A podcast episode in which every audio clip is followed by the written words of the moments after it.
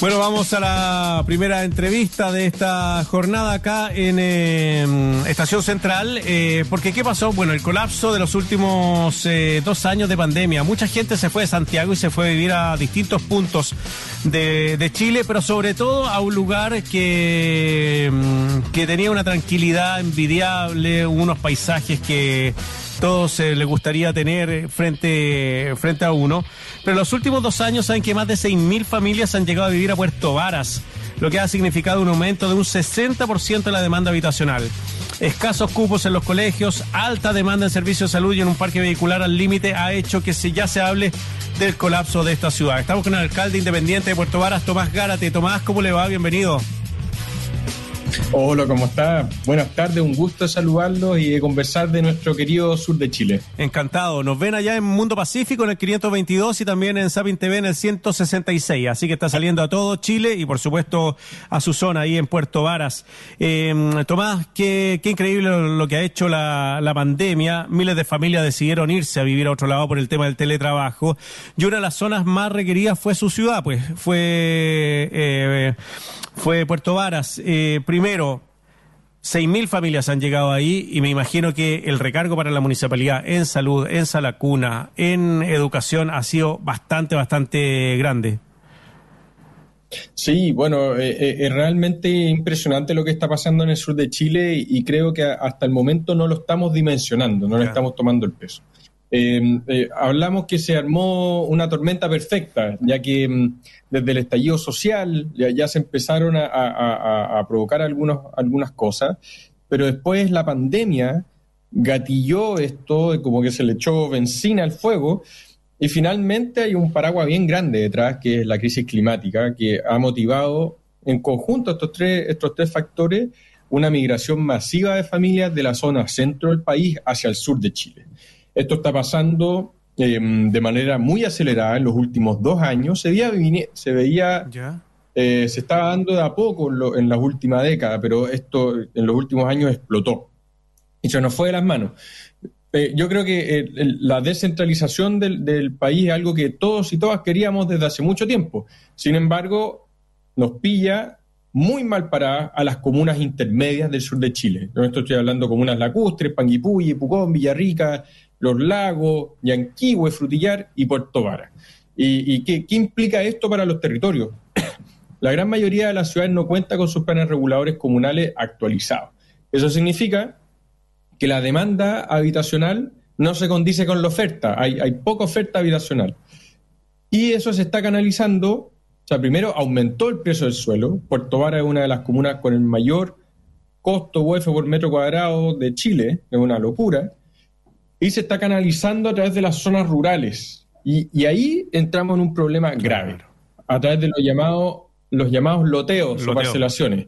Ya que estos están ocupando una ley, que es el, la 3516, de subdivisiones prediales, pero que el fin de la ley es para predios agrícolas, ganaderos o forestales, y se le está dando un uso residencial.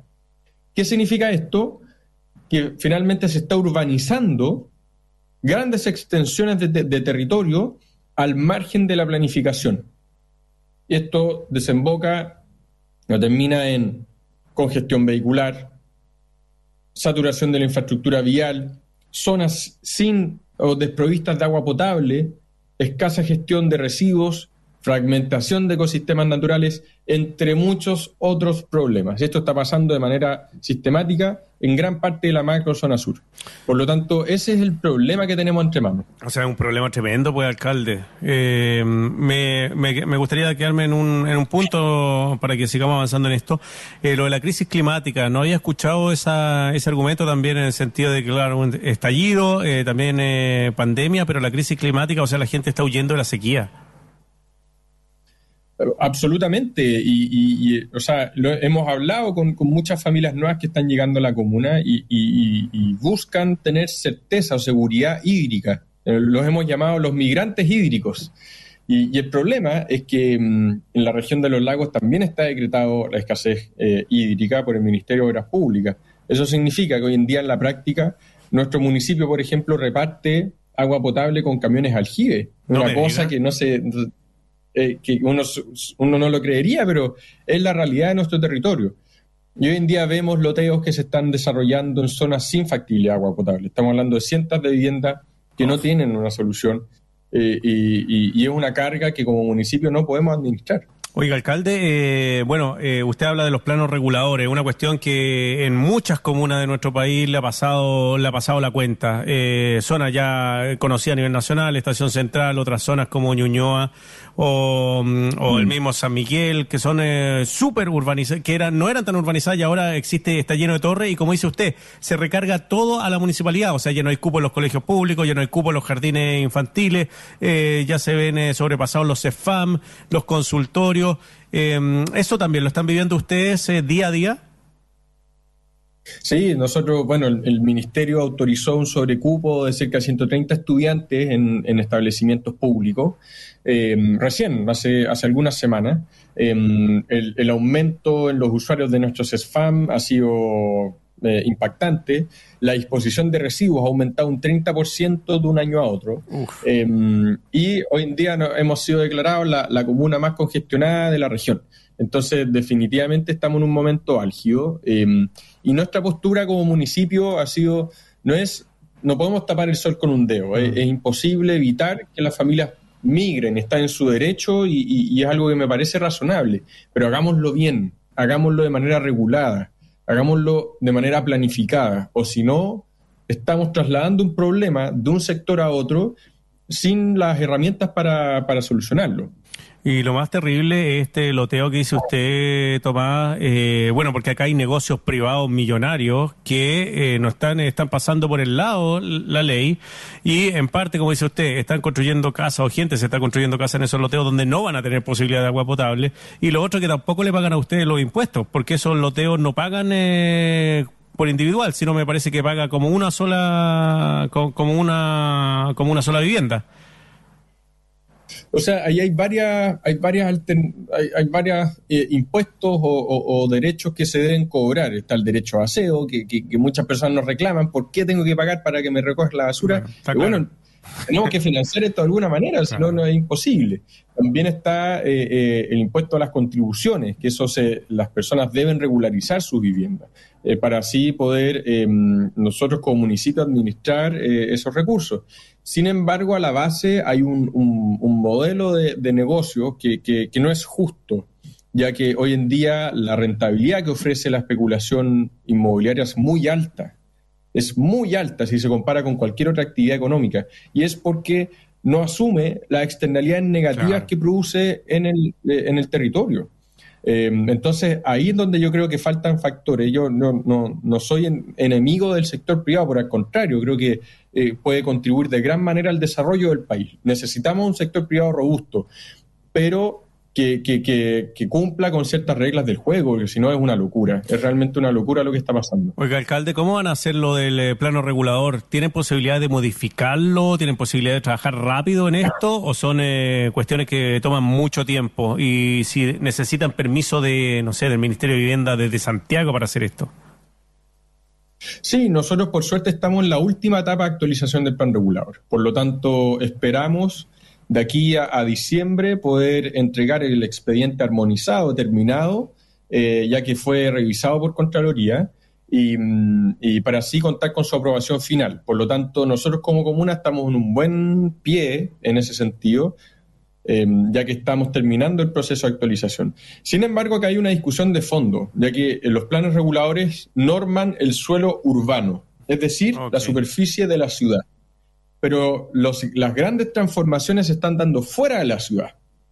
Y es ahí en donde nosotros estamos, queremos elevar la discusión. Necesitamos instrumentos que nos permitan normar la residencia, el uso residencial en la zona rural. Porque hoy en día las familias, por la, por la pandemia, por el, acceso a la naturaleza, por una serie de cosas, no necesariamente quieren vivir en las ciudades, quieren vivir fuera de la ciudad. Pero hoy en día Chile no cuenta con instrumentos para permitir aquello. Entonces, ¿cómo podemos habitar la zona rural sin perder el suelo agrícola, sin deforestar nuestros bosques, sin generar el impacto que eso está provocando? Esa es la discusión de fondo en la cual he invitado también al Ejecutivo, al Legislativo, a que propongan proyectos de ley que nos permitan a nosotros como comuna poder administrar este problema, que si no va a ser imposible. No, claro, porque vamos a terminar con todos los suelos agrícolas como ha pasado acá en Santiago, por ejemplo, la región metropolitana, que ha crecido cuatro veces desde el año 80 en adelante sobre suelo agrícola. exactamente, exactamente. Y, hoy en día, em, a, mí, a mi parecer, nos falta algo intermedio, es decir, que, que, se puedan desarrollar villas, por ejemplo, em, con una densidad baja, en una zona agrícola, que tengan sus propios servicios y que sea una, solución habitacional alternativa a la ciudad. Yo creo que eso es, completamente factible de hacer, pero tiene que estar regulado, planificado. El, sector privado puede, podría desarrollar eso, esos proyectos, pero necesitamos los instrumentos que nos permitan hacerlo y así canalizar esta migración masiva. Porque si no, o sea, es bien claro el diagnóstico. Todo el sur de Chile se está loteando, desde Biobío hasta Magallanes. Y esto está pasando fuera del radar. Sí, es súper eh, importante lo que dice porque hay que poner una alerta en esto, como dice usted, Tomás, en el sentido de, em, claro, se puede urbanizar cierta parte, pero no todo el territorio del país, subdividirlo completamente, se acaba el tema de la producción también eh, de alimentos, la ganadería, hay miles de trabajos eh, detrás de todo esto. ¿Quiénes son las personas que han llegado a Puerto Barazón de Santiago? ¿Son de otros lugares del país? Mire, la, verdad es que como no tenemos el, censo actualizado em, y este fenómeno se ha dado en los últimos dos años, no tenemos información precisa respecto a, cuántas familias han llegado y tampoco a su origen. Por lo tanto, nosotros especulamos al respecto. Creemos que principalmente son familias provenientes de la región metropolitana em, y creemos que son cerca de 6.000 familias, pero no, no, es información oficial y no podemos asegurarlo. Eh, pero eso creemos que es más o menos la dimensión de lo que estamos enfrentando. ¿Y cómo saben que son de la región metropolitana? ¿Se porta muy mal? no, ah, no, no, no, es, porque uno conversa, uno recibe también a muchas familias, estamos en constante diálogo en los distintos sectores y, es lo que declaran los vecinos, em, los vecinos, mm. eh, los nuevos residentes. Pero y, aquí yo creo que esto no es, no, no, no tenemos que, caer en, estigmatizar o, en, reprochar a las personas que llegan a nuestra comuna. Por el contrario, yo creo que la comuna también ha ganado cosas. Eh, mayor diversidad socioeconómica, eh, mayor capacidad de emprendimiento, oferta de servicios, cultura, entre muchos otros aspectos. Pero tenemos que hacernos cargo de los impactos y eso es algo que sobrepasa nuestra capacidad. Eh, a mí no me gusta el discurso anti-santiaguino, yo creo que, es súper peligroso caer a eso, es, discriminar a las personas. Tenemos que ser capaces de acoger igual que con la población migrante extranjera que está llegando al sur de Chile. Pero hagámoslo bien, hagámoslo de manera responsable. El tema del tratamiento de basura era un problema, decía usted, el tratamiento de las aguas servidas, como porque siempre cuando se aumenta, no sé, en un 27% o mucho la población, también hay problemas de eso, de suministro, de, no sé, desde la potencia que llega el agua hasta, no sé, sobrecarga de electricidad, ¿han tenido problemas de eso? De todas maneras, o sea, hoy en día, de un minuto a otro, eh, se, crean proyectos inmobiliarios de, de 100 viviendas. Imagínate, 100 viviendas, estamos hablando de una, de una localidad completa y que no está dotada de servicios.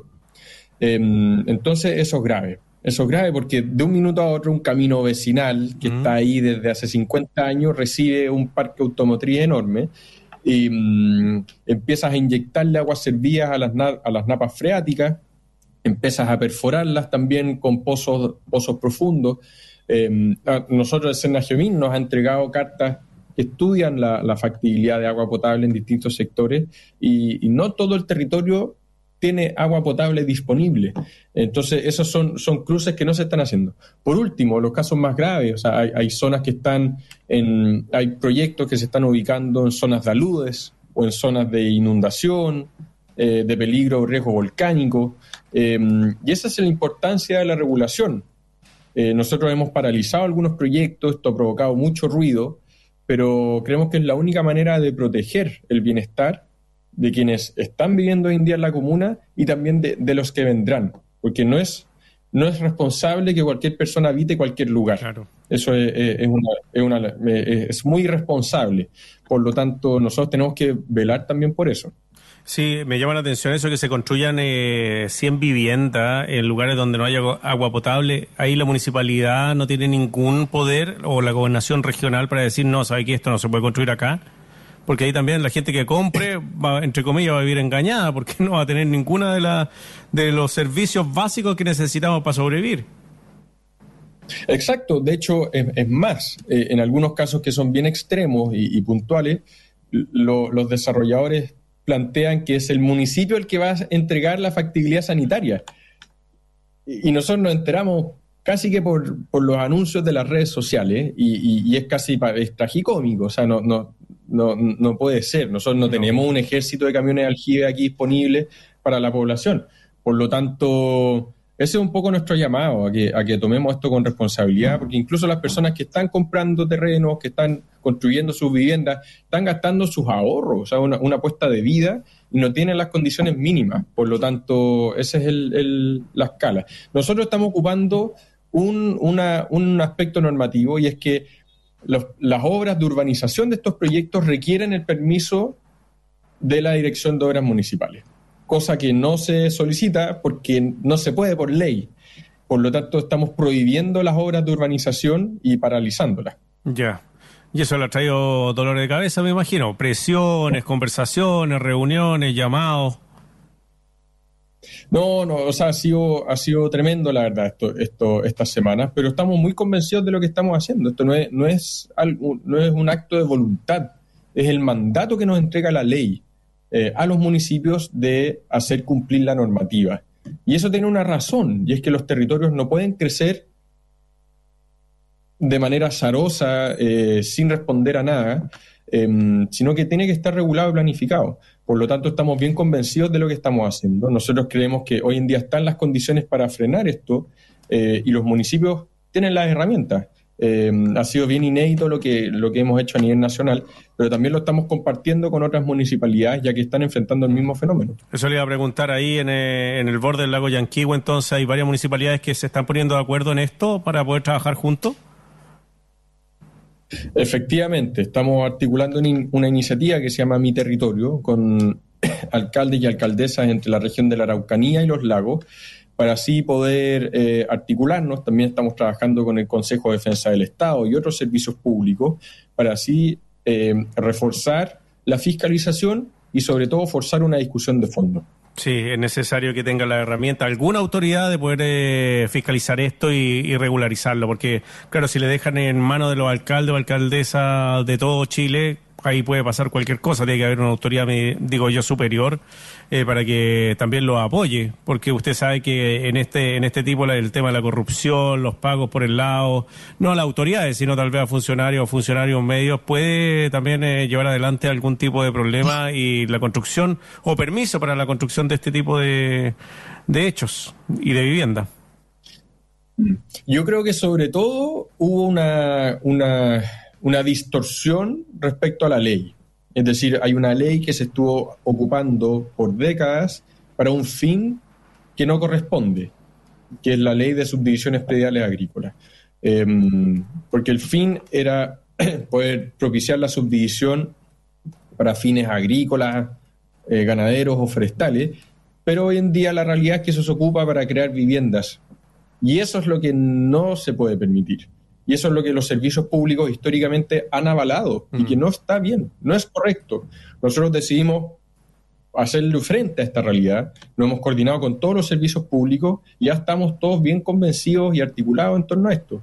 La idea es, es poder replicar este ejercicio en todas las regiones de, del sur, a lo menos, eh, pero para eso necesitamos el liderazgo ya de, del, del, gobierno a nivel central, porque no es algo que, que podamos eh, hacernos cargo nosotros como municipalidad.